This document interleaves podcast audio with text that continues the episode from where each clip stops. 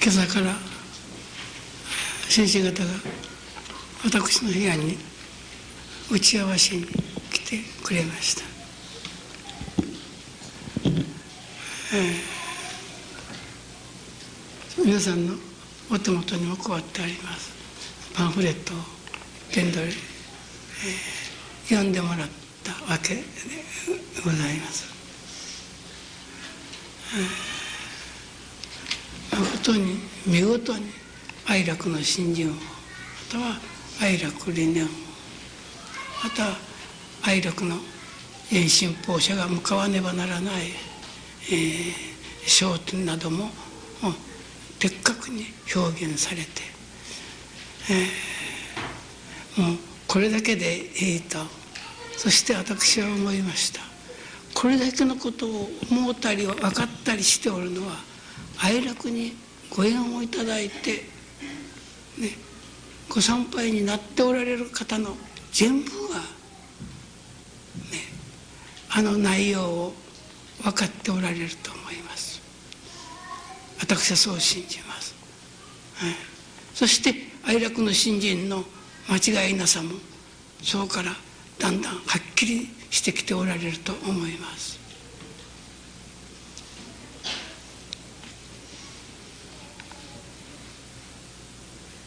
こで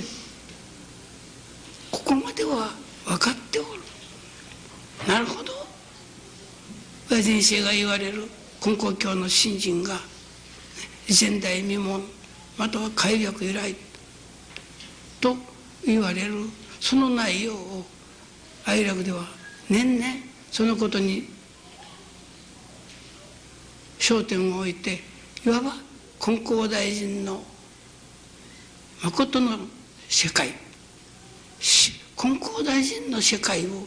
広げていっておるのが今日の愛楽でありまたはご理念だと思うのです。私は先だってからちょうど20日間また病院にとど、えー、められましていろいろ治療を受けました。その20日間の間に受けました。おかげというのがもう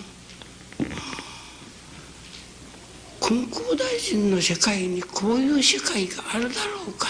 夢にも思わなかった世界が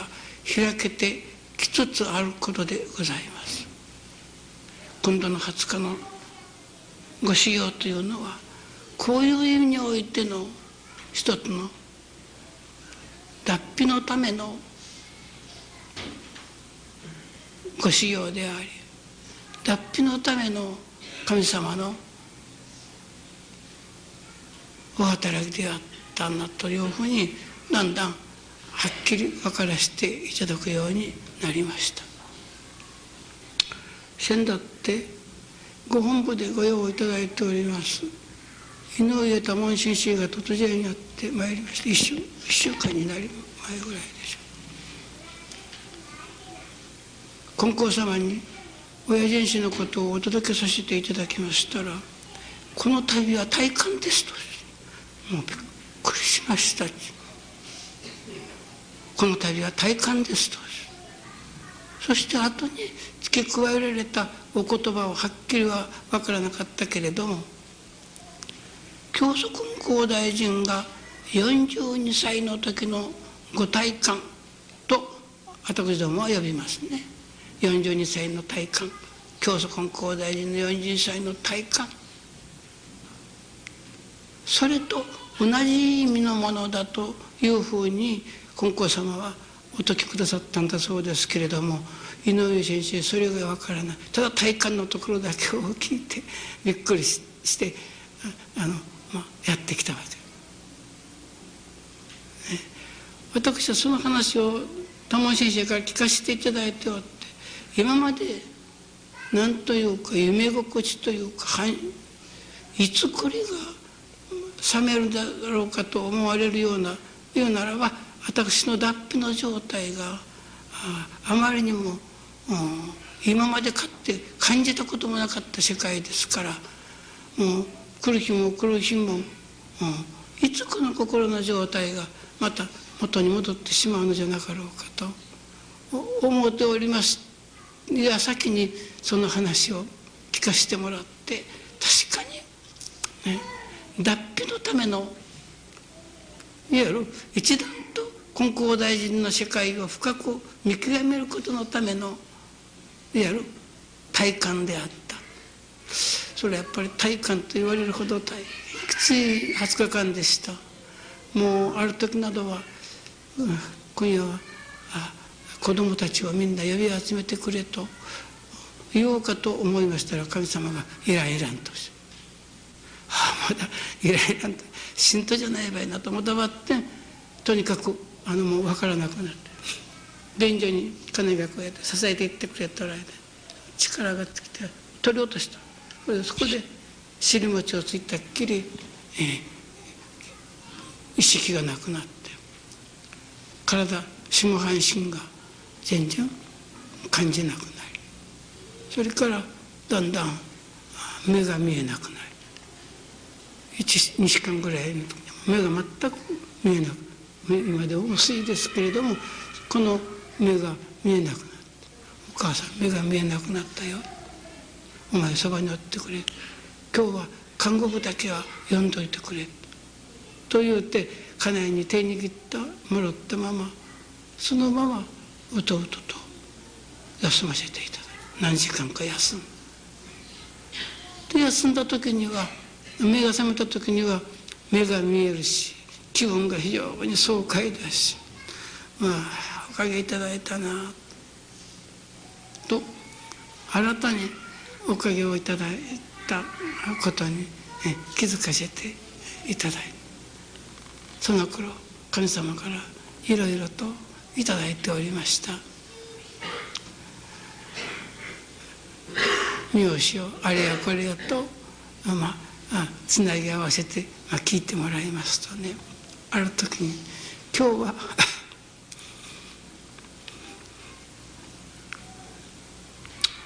哀楽の自慢話ぞと言うて朝からせと。何十年間おかげをいただいてきた。しかもそのおかげの実証となるものをあれもこうであった。これもこういう神のごご主義であったということを聞かせてもらおうって。本当に人にそれこそ不意調したいようなそれこそけれども不意調するということは自慢話になる。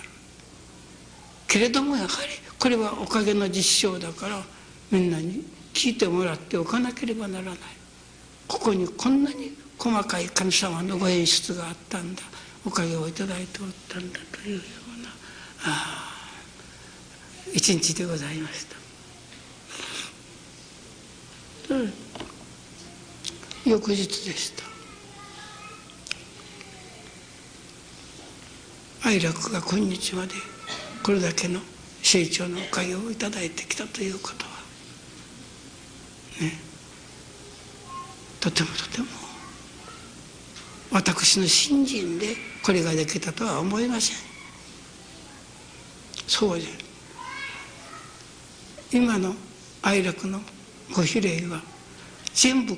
神への借金になっとるだとね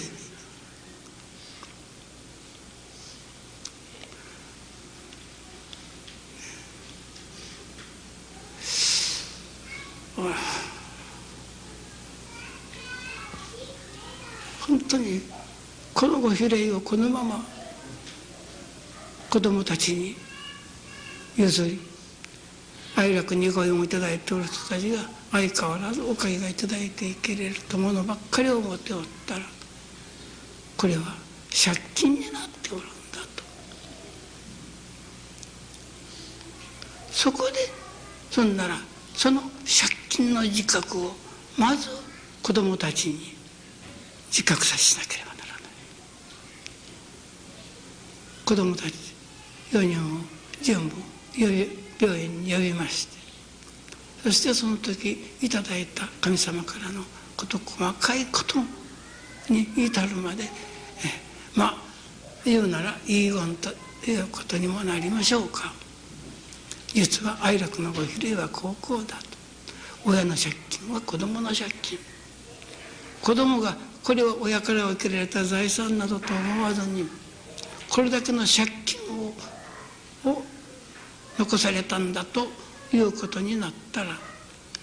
それを4人が心を合わせて借金払いの信心をさせていただかなければならないぞ。そこで神様にその借金払いの中心に真になる要になるところのいただき方というものをお伺いさせていただきましたら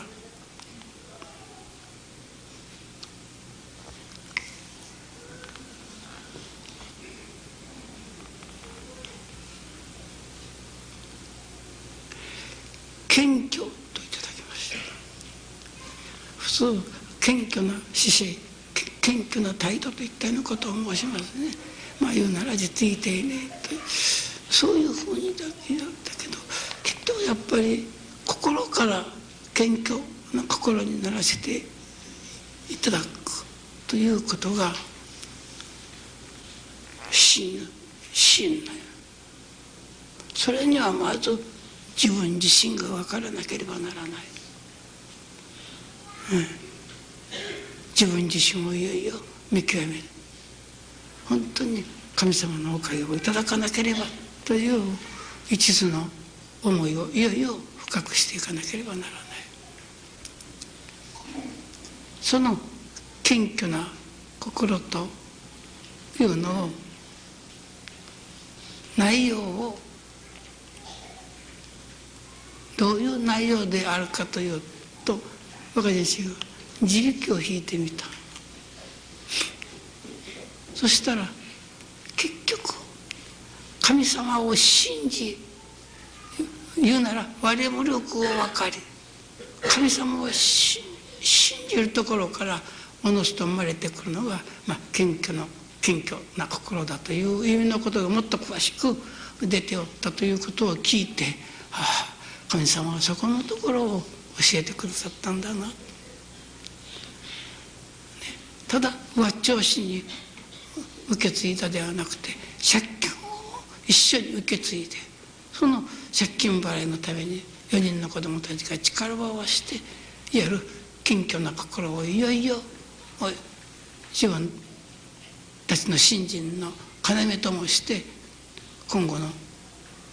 哀楽のご比例ともなる働きをしてくれることを願いとしてその4人の子供たちにいろいろ話を聞いてもらう思いを変えて神様へ向かう。思いを変えて新たな信心姿勢構えを作らせてくださった。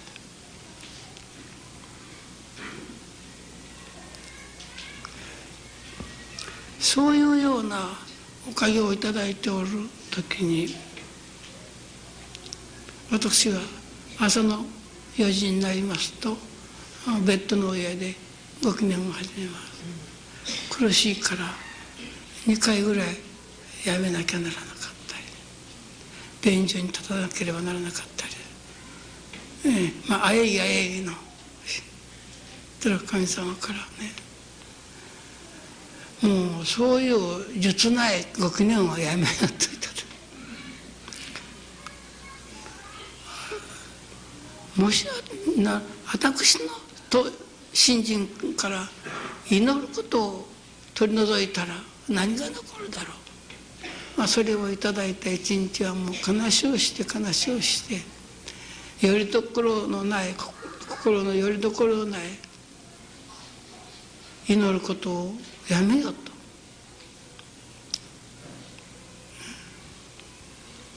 それでもやはり言うならばおかげをいただきたい。そしたらどういう中にあっても神がちゃんと守ってやる印を見せるとおっしゃった。記念をしなくてもそんな修行しなくても、うん、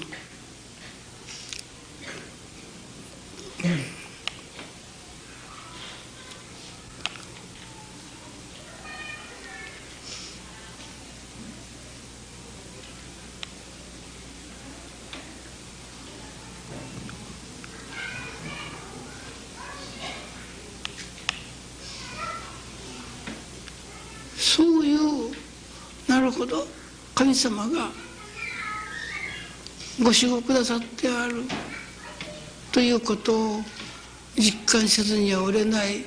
ようなことがいろいろな些細なことの中から分からせていただ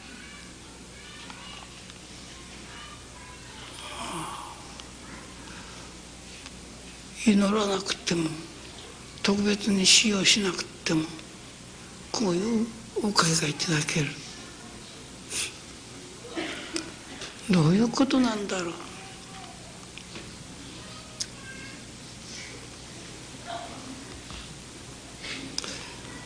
こういうようなことになってきた。神様と私とのいきさつというものが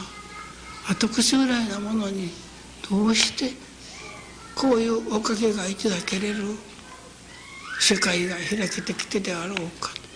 過去三十数年の私の新人生活の中には一区切り一区切り何かがあるたんびに私は脱皮してきたように思う。何かのたんびに私の金光大臣の世界が広めてきたと思う。この度の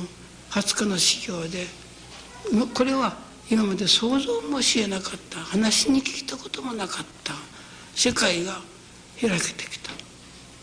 それというのは、えー、病院に20日10日目ぐらいからそれこそあの抜け変わってしまったかと思われるくらいに私の心の中に不思議な心が湧いてくるようになってきた。湧いてくるんです。それはねありがたいでもなければもったいないでもない。もう嬉しゅうて嬉しゅうてという心。不思議だ。それはね本当に嬉しいことが嬉しいですよね。それこそ都々逸の文句じゃないですけれども。ともかくも世間の手前に窓だけ開けてもう一度嬉しく入るかやなんて粋な文句、ね、皆さんも体験があると思う、ね、とにかくそういう嬉しさがです。それとは反対の時であってもね暑かっても寒かっても日々一確実に病院が用意をする言うなら六士間の闘病まあ言うならしいがあ今日もまた結構な使用させていただきます。という間はもう時間を感じずにおられなかった。は毎日間すれ終わる。毎日間すれ終わるといったようなもんね。ところが不思議なこの嬉しいって嬉しいっていう心が生まれ出したらねその治療を受けておるということが嬉しくて不思議ですね嬉しいという心の中には今まで痛かったことが痛くなくなったりまず第一時間を感じなかったりというような、まあ、不思議な毎日が開けております。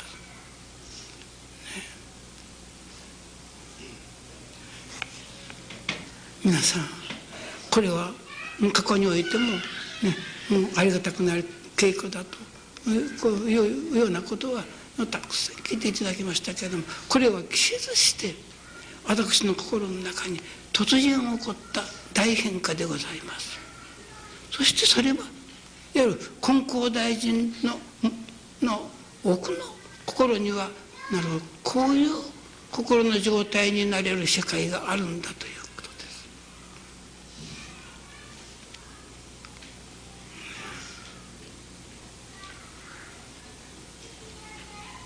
嬉しい世界。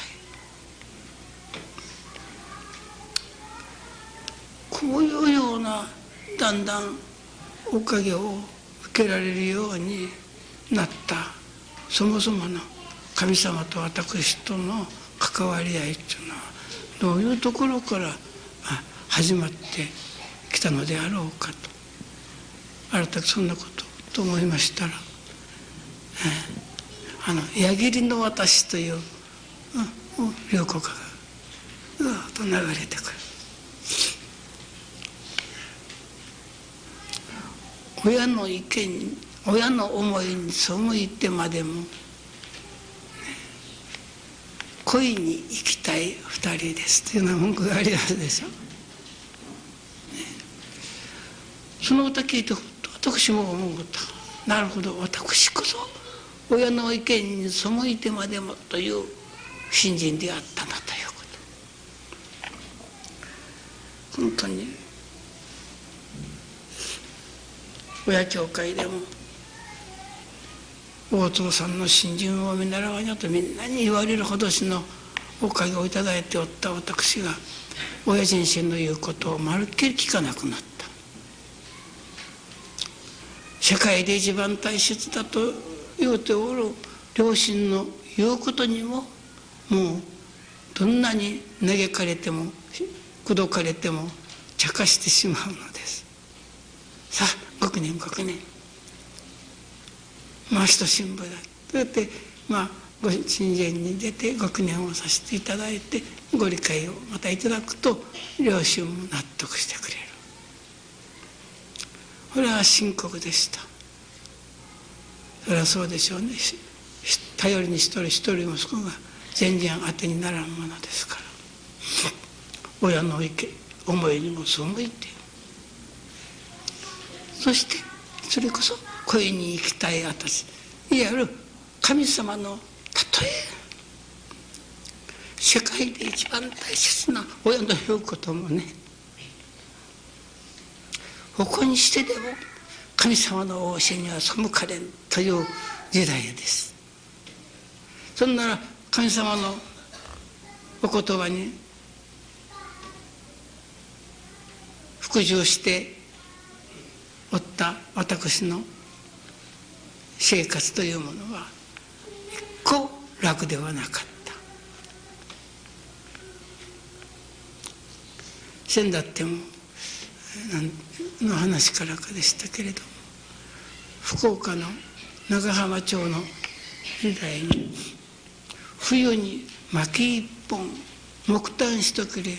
買わずに過ごしましたからね。豊美が小学校の1年生。勝彦が5つ。毎日2人が浜に出てその薪を拾ってくる。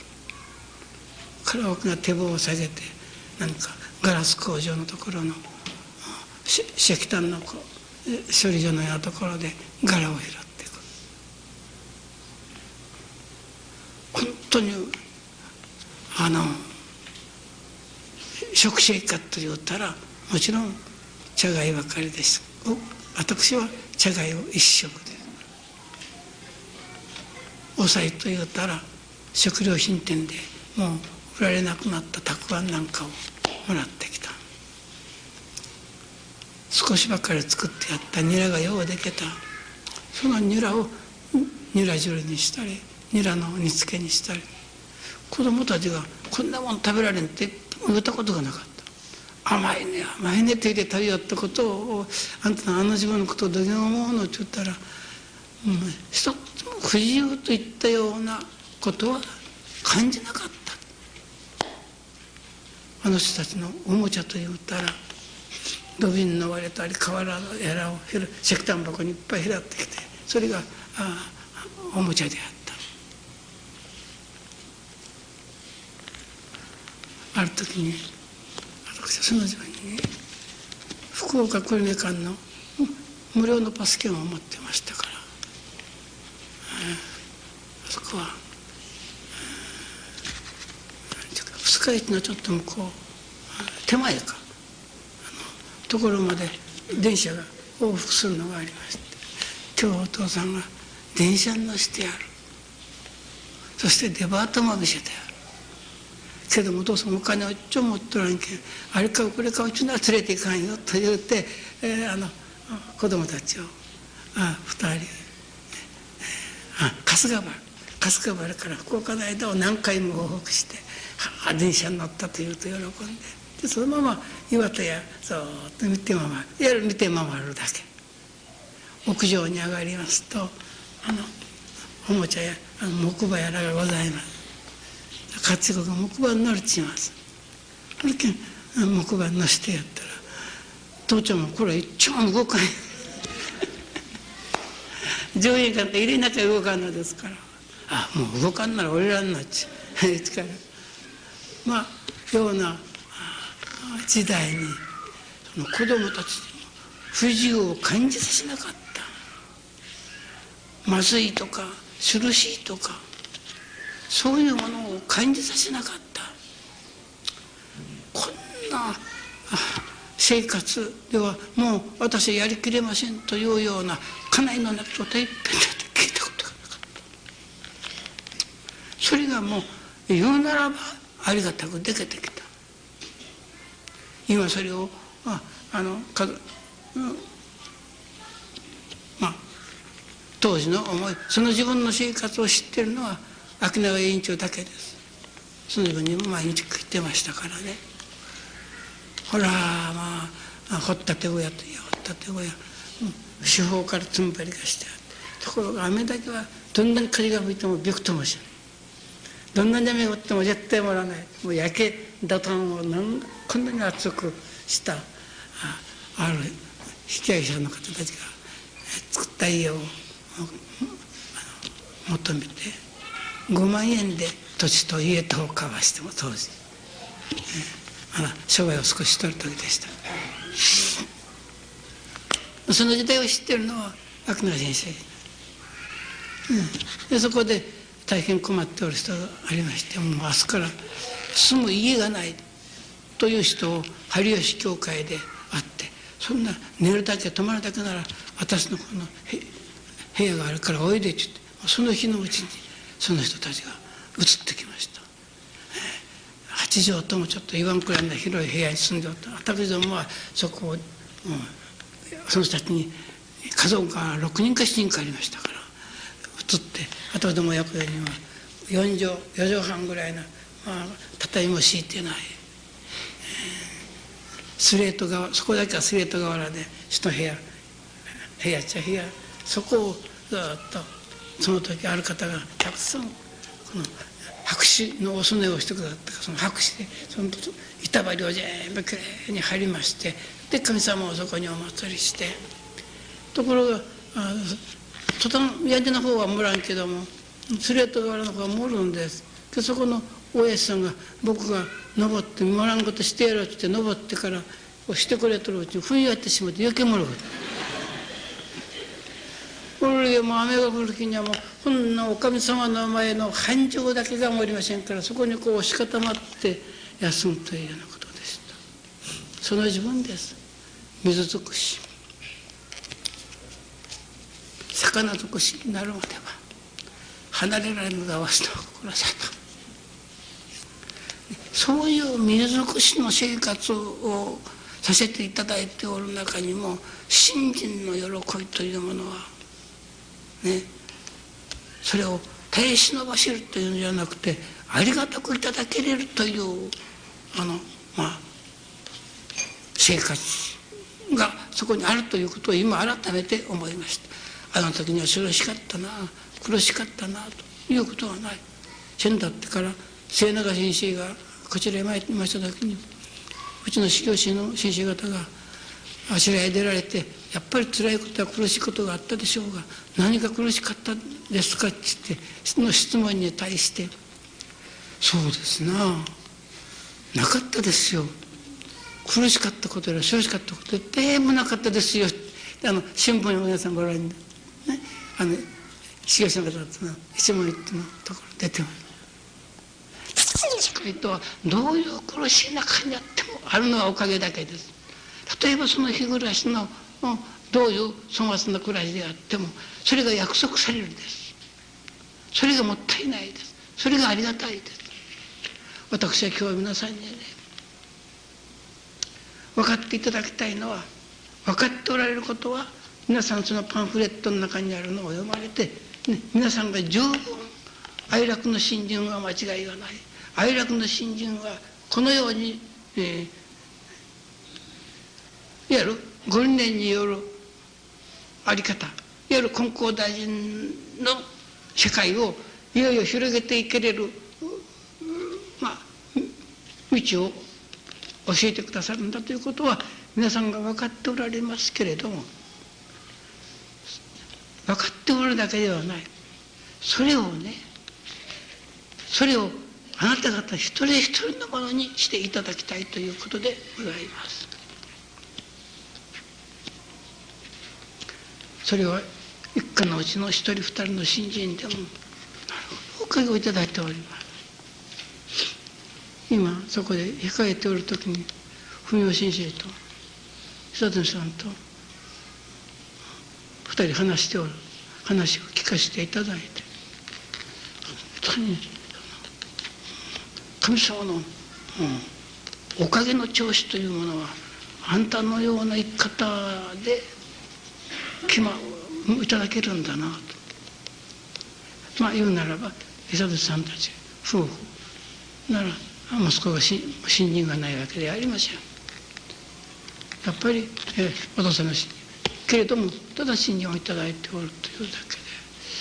それがですねもうこの頃はもうもう作る野菜作る野菜が高価でとにかく近所の者が何羽作んなさんのと言うてその尋ねてくる隣の人が言う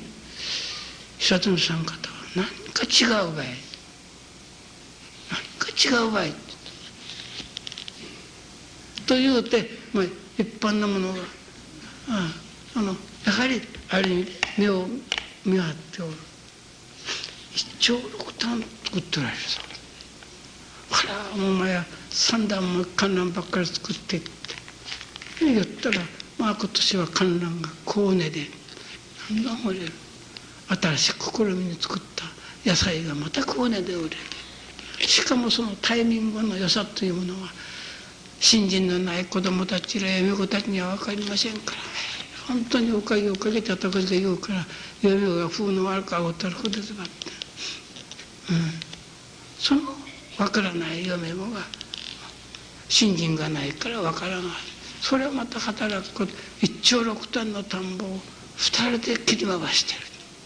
それはもう地詰めのよかこと地詰めのよかこと。晩は8時まで日のある間は夫婦の者が田んぼから帰らない。そして帰ったら今度は温室に入って電気のついたところでまた明日の市場行きの準備をなんかちゃん。もう地詰めのよかことには驚きます。先だっても。若い者たちばかりの組合を作って村の人たちが温泉に行きました。一日帰りで帰ってきて温泉おかげで無事で帰ってきたんです。なんかよくそれこそ原津なら原津の万寿丼が来とるて茶と申しましたいいえとてもそげだもんだ私のこの嫁は買うおなごじゃございませんもうそれはもう実名のよかこと実名のよかこともう女子が人使いの荒い嫁子のもろたらもうやらそくなったところでしょうけれども私の方には息子の国王が尻を叩かれるくらいにそのしまってますこれはもう本当にもうこうてこんこそんなことは考えもしません。もうだからうちは持ってとると思ってもう嬉しいありがたく思うと言っている方もさっき話しなさいますはは。そういういただく方があるんだなと。本当にうちの闇子ばからお土産一丁買い道も知らない本当に我がも働くばかりと言って悪口を言えば悪口も言えるけどもそれがありがたい。そしてその上神様のおかげと言わずに終われない素晴らしいタイミングが生まれて近所の人たちが目を見張るようなおかげをいただいている。そういうおかげだけなら志陽さんのことは信心でいただけますね。ね修行の先人を軽蔑するわけじゃありませんけれどもただ神様一途というか親人衆一途というか、ね、不老がテロがその間にはね普通で言うならば、うん、これで信心をやめてなかじゃろうかと思うようなことも何回となくありました。新人賞ってどういうようなことがあったのというようなこともございましたそこをね修行さんの信心の、まあ、粘りとで粘りというとでしょうか。なんか一途に思い込んでおられることがちょっと人と違うんですね。親人生一途のの何かあある、ね、そしてただ今申しますようなおかげの世界が開けてきた。けどもこれではなおじいさん時代だけはありがたいありがたいだけれども子に孫に伝わっていくということそれはなるほど孫たっても試験やら困った時ら何かの時にはじっちゃんお願いしてくれるの父から来るんやけどそれについてくるというほどのことではございませんけれどもこれがどうしても徳ともなり力ともなってそれをね一家が生を揃えた信心になって金光大臣の世界を広げていくことを楽しみに喜びに。今の愛楽教会でやったらみんながその気になったらいただける、ね、そのパンフレットにあります。内容のことやら皆さんがもう十分分かっておられる、ね、だから分かっておられるだけではいかん。それが皆さんの一人一人の地位肉になって家の力ともなってそしてそれが徳の光を子供にも残していけ商品にも広げていけれる。何何かがある修行さんとこ何かがあるとなら近所の方たちが目を見張っておるところまではおかげを受けておられるからこれが金光大臣の信心の家庭であり世界であるこういうおかげが受けられるんだというところまでにはそこに今一歩力が欲しいところである。そこでです、ね、皆さんにね本当にあのお願いをしたい。もう愛楽にご縁をいただいた一人一人に信心を好きになってもらいたい。ということでございます。信心が好きになる。熱心にお参りをする何十年間もひまわりも続いた。それがねやっぱりおかげをいただきたいからお参りする。というのでなくてそうしずにはおられないという心。私は先だって久留米の五大祭の時に三木三郎が第三をしました福岡の吉木先生か誰かのお説教を聞かせていただいて。私は帰ってきたら、まあ、必ずどんなお話があったかって聞きます。この頃は二教会の月の祭にも必ず栄四郎がお参りしますから必ず新社のお話になった。感じたところ要所何かに控えてこい。そしてそれを聞かせてもらいます。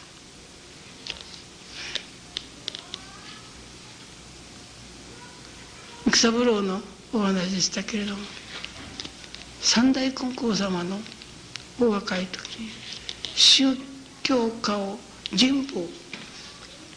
急遽に、えー皇居に、えー、参照されたことがあった。みんな集められたこと。そして天皇陛下からありがたいお言葉を、まあ、いただかれたわけでございますが金光様のお若い時にあの山高帽をかぶってね塩ビをこうっておいでになっておられます。その時にある宗教が金光様へ向かって「金光様あなたは世界真の平和世界相応軸身の上安全ということを祈られるそうですがあなた一人がそれをお祈りになってもまあ言うならばたかが知れたことじゃないですかねというような意味のことを言われた。そしたら金光様しばらくご記念があってね「はい祈らずにはおられませんから」です祈らなければならんからではない祈らずにはおられなかったところに金光様のご信心があったと思いますよ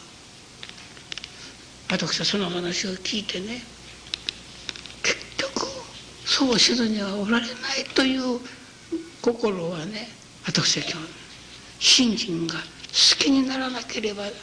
できません。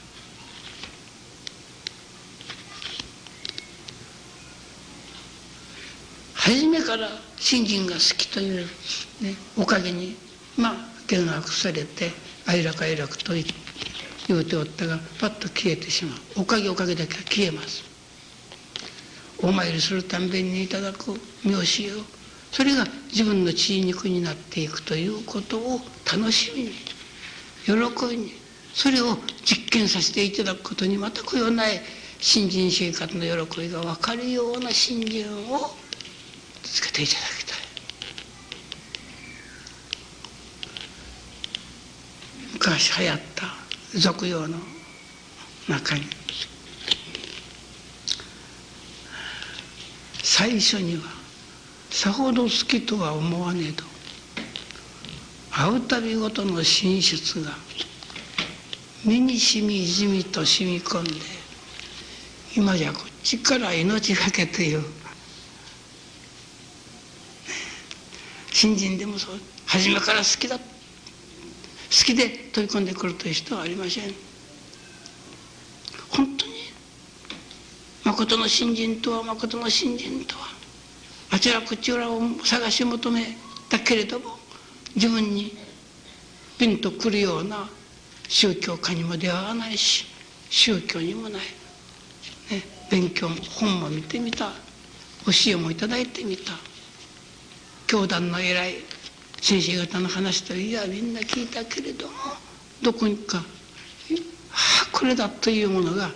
感じない。これは今里の竹内先生のこと、ね、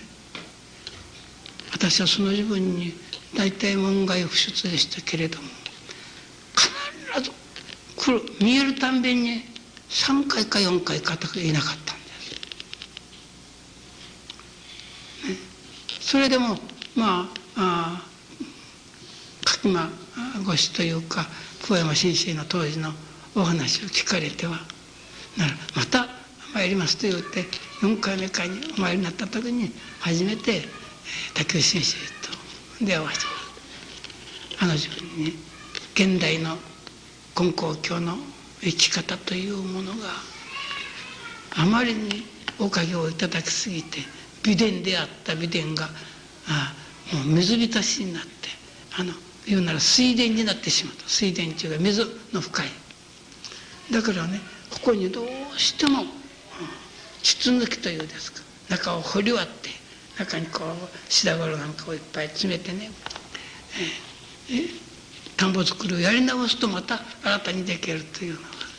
ここがそうでしたですね。ここがとてもここここにはそばまで来ておったけどもここが哀楽のお屋敷になるということは夢も考えもなかった。何回も何回もこの道の向こうの神様は一生だとおっしゃるのだけれども祭手の方だけにしかその土地がなかった。しかもそれもできそうでできなくてしておるうちにどうしたことからかこの田んぼを45人の方の田んぼでしたから、はあ、したらどうだろうか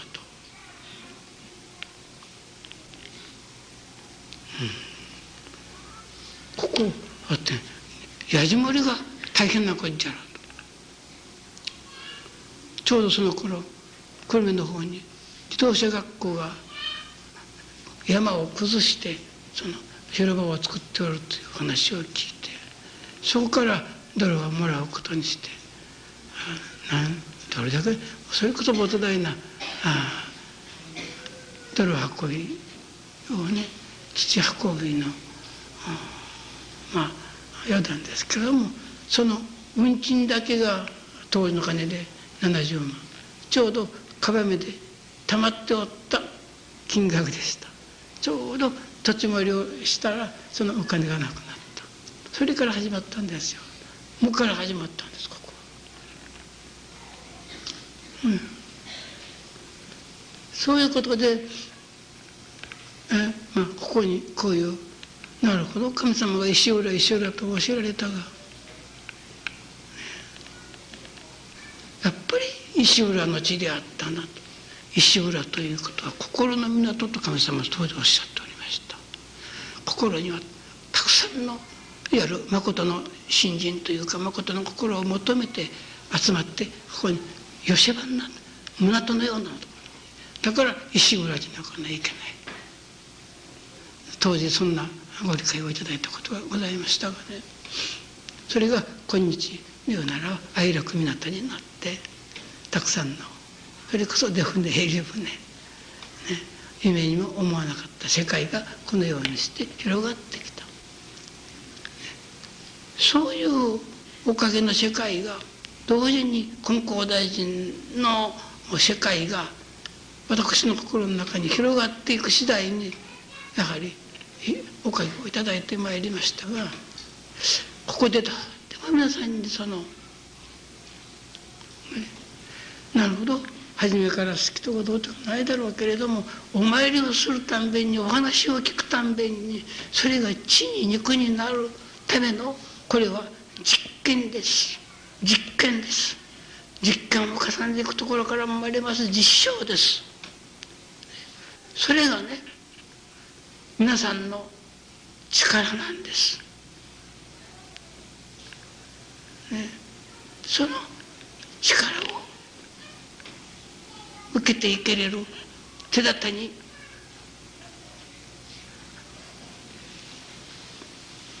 発願するというかそういう思いを起こすというか。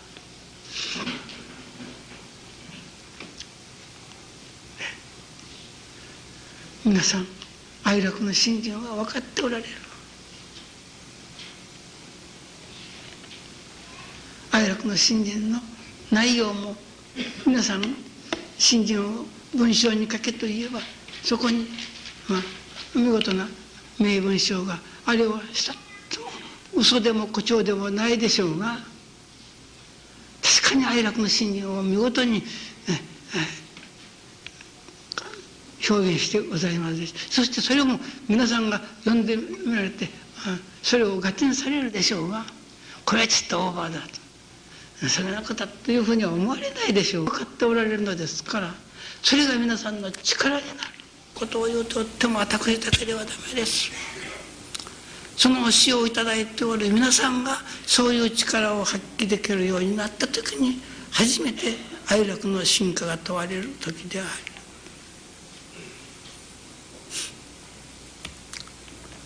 線だって。うん。大きな虎が小さい猫ぐらいな親子の虎を見せてもらいます。一見猫かのように思うたらよく見たらやっぱり虎の子であった、ね、愛楽の場合は、ね、そばに来てみる。話を聞いてみる。愛楽に帰依してこられると愛楽は絶対のもんだ本当のものだ。金光大臣の世界をいよいよねえー、深く広げていっておられるのだということが分かる。そばに来れば。ところがそれを外から見ておるとあれは猫だと言うておる人がたくさんおります。ね。そこでです。愛楽では、ね、猫でない証拠に横に竹をかけた欲があります。愛楽の場合にはあまりにも実証的なのです。話だけではありません。それを裏付ける必ず実証があります。先だってからいただいた愛楽の自慢話の中そのはもう愛楽の自おかげの実証であります。本当なものである証拠にね竹を書かなければわからないようにそういう実証があるのです。だからそういう実証を皆さん見たり聞いたりしておられたからその実証を皆さん一人一人が実証できるということになる時に私はいよいよ虎が大きくなる時じゃないでしょうか。今はまだちょっと身には猫ぐらいにしか見えてないけれどもこの猫がトンを20それこそこの正月にいただく百人一徳と言われるように百人の人がそういう徳を身につけて一つの塊ともなるようなおかげをいただいた時に私は今の愛楽のご比例が、ね、数十倍にも広く大きくなっていくことだ。この頃から今愛楽の学院生の中に一人が手紙をよこしておる中に今度まあいろいろご比例のいただいておられる教会に、えー、修行に本部からやらせればやっぱりご比例をいただいておられるとか何かが違う。やっぱり人が助かるというところには何かがある。ところがねどこを見ても聞いてもです。愛楽の教えをいただいておるということは今の愛楽のご比例の数十倍もご比例が立っていいんだと。これだけの言うならば教えと。これだけの言うならばあご理念に基づく実験実証の実を表しておりながら今日の愛楽の信奉者では不思議なくらいだというような意味のことを手紙に言うとよくしてます。私はそれを聞いて同感だと私は思いました。本当に愛楽のいわゆる最近誠の信心誠の信心と言われるがその誠の信心を本当にいただきたいならばその手立てをこんなにも嬉しいを楽しいをできる手立てを説いておるところが買ってあっただろうか。これだけの教えをたったわずかばかりの人に聞いてもらうだけではもったいない。どうも不思議でたまらない。とその修行生が言っておりますように。ね。これはやはり結局愛楽がまだあれは猫だと。いうふうに決めつけてかかってくる人すらたくさんございますだから猫でない証拠にこれが太らないからそれには愛楽のそういう真髄を身につけて力にして、ね、それが固まる比例のおかげをいただいた時に愛楽の現在のご比例の数十倍にもなるような働きが起こってくるんだと思います。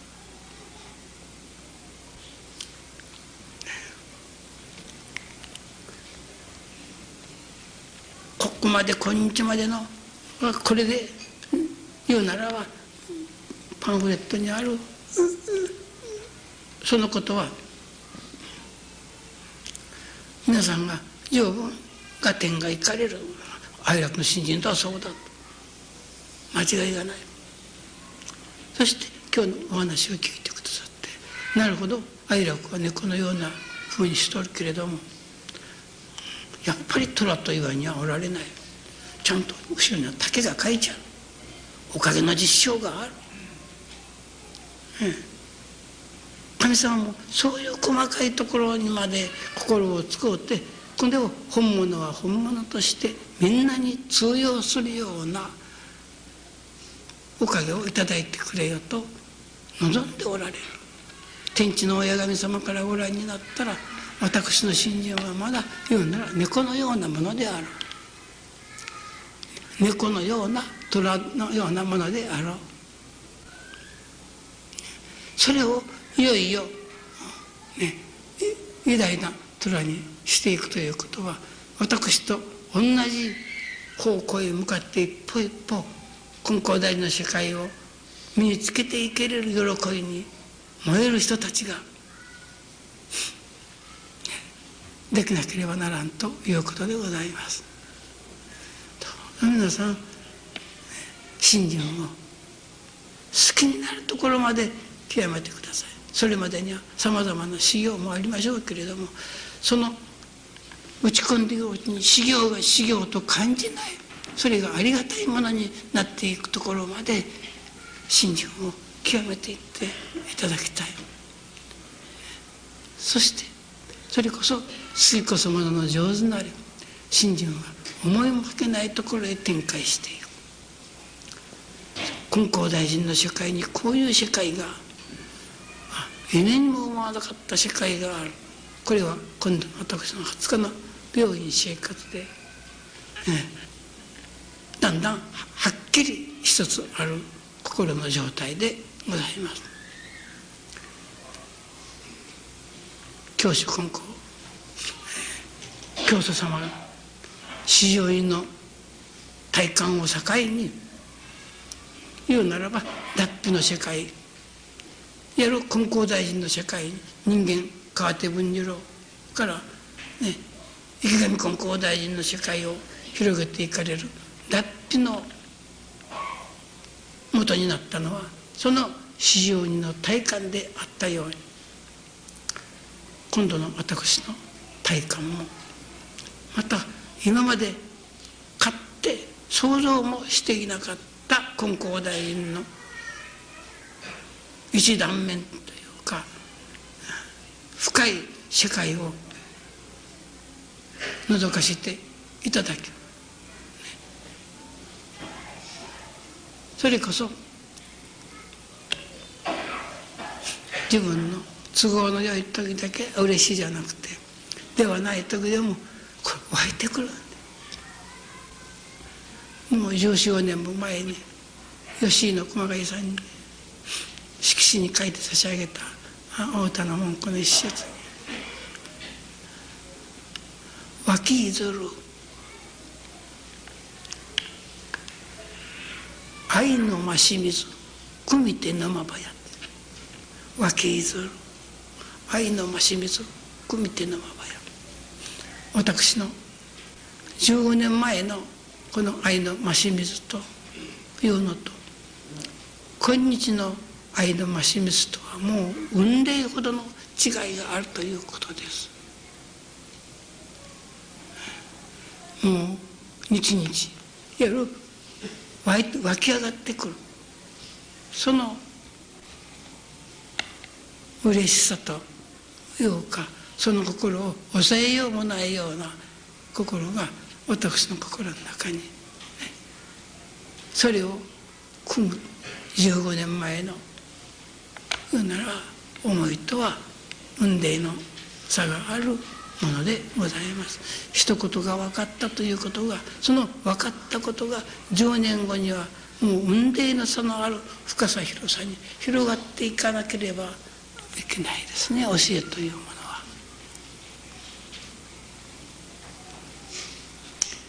どう一つ。もちろんありがたいもったいないの世界から。本当にそういう世界があるだろうか。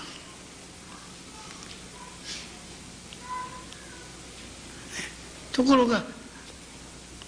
そういう世界があるということを実証しいよいよ金光大臣の世界をいよいよ広く深くもっともっとこれを極めて進んでいきたい。皆さんもやはり一緒にねその道を歩いてくださることのためにいよいよご理念の実験実証はもちろんですがそれもおかげをいただかなければならん実験ではなくて実験せずにはおられない心をね養う。それにはやはり好きになる。信心が好きになる。私の福岡の修行中の自分こと。をああいうまあこれ以上の以下の生活はなかろうと思われるような生活の中でも喜びがあった。苦になるということがなかった。そういう世界をねまた味わうことになります。それからさっきの久田さんのお話じゃないけれども新人何十年の間にはさまざまなあ難儀な問題ももう行き詰まりやらもあられたけれども実際いつの間にかなんと私におかげの世界に出ておられる。そして信心のないものをそれをやはり注目するところまで行っておられる。だからその信心が子にも孫にも確かに伝わるというところまでには今一歩例えば茂さんの意味ならばもう一歩力が欲しい。男が欲しい。男は絶対子に孫に残る。それにはもう一段と一つ信心の奥が奥側を目指すことの喜び。それが皆さん。本当に私が今頂いておる。嬉しい世界。これが本当にこういう心の状態というようなものがあるかと、ね、たまにはある。それは本当に何か嬉しい時だけ。子供が明日は遠足というと心が踊って嬉しくて眠られんことある。そういう時だけではなくて、ね、難儀の中に入っていく時でもこの嬉しさが月の湧き出る愛の増し水として、ね、湧いてくるようなおかげの世界があることを私はここ、ね、二十何日四五日になりましょうか味わっております。私の最近の、うん、本当に今まで皆さんに聞いていただいたこともなかった体験です。私、ね、ですからこれがまたいつまで続くかい。や続かせなければならない。そしてもっと多くの世界があるに違いがない。を私は目指して進みたいと思います。皆さん信心を好きになる手立てを一つこうしてください。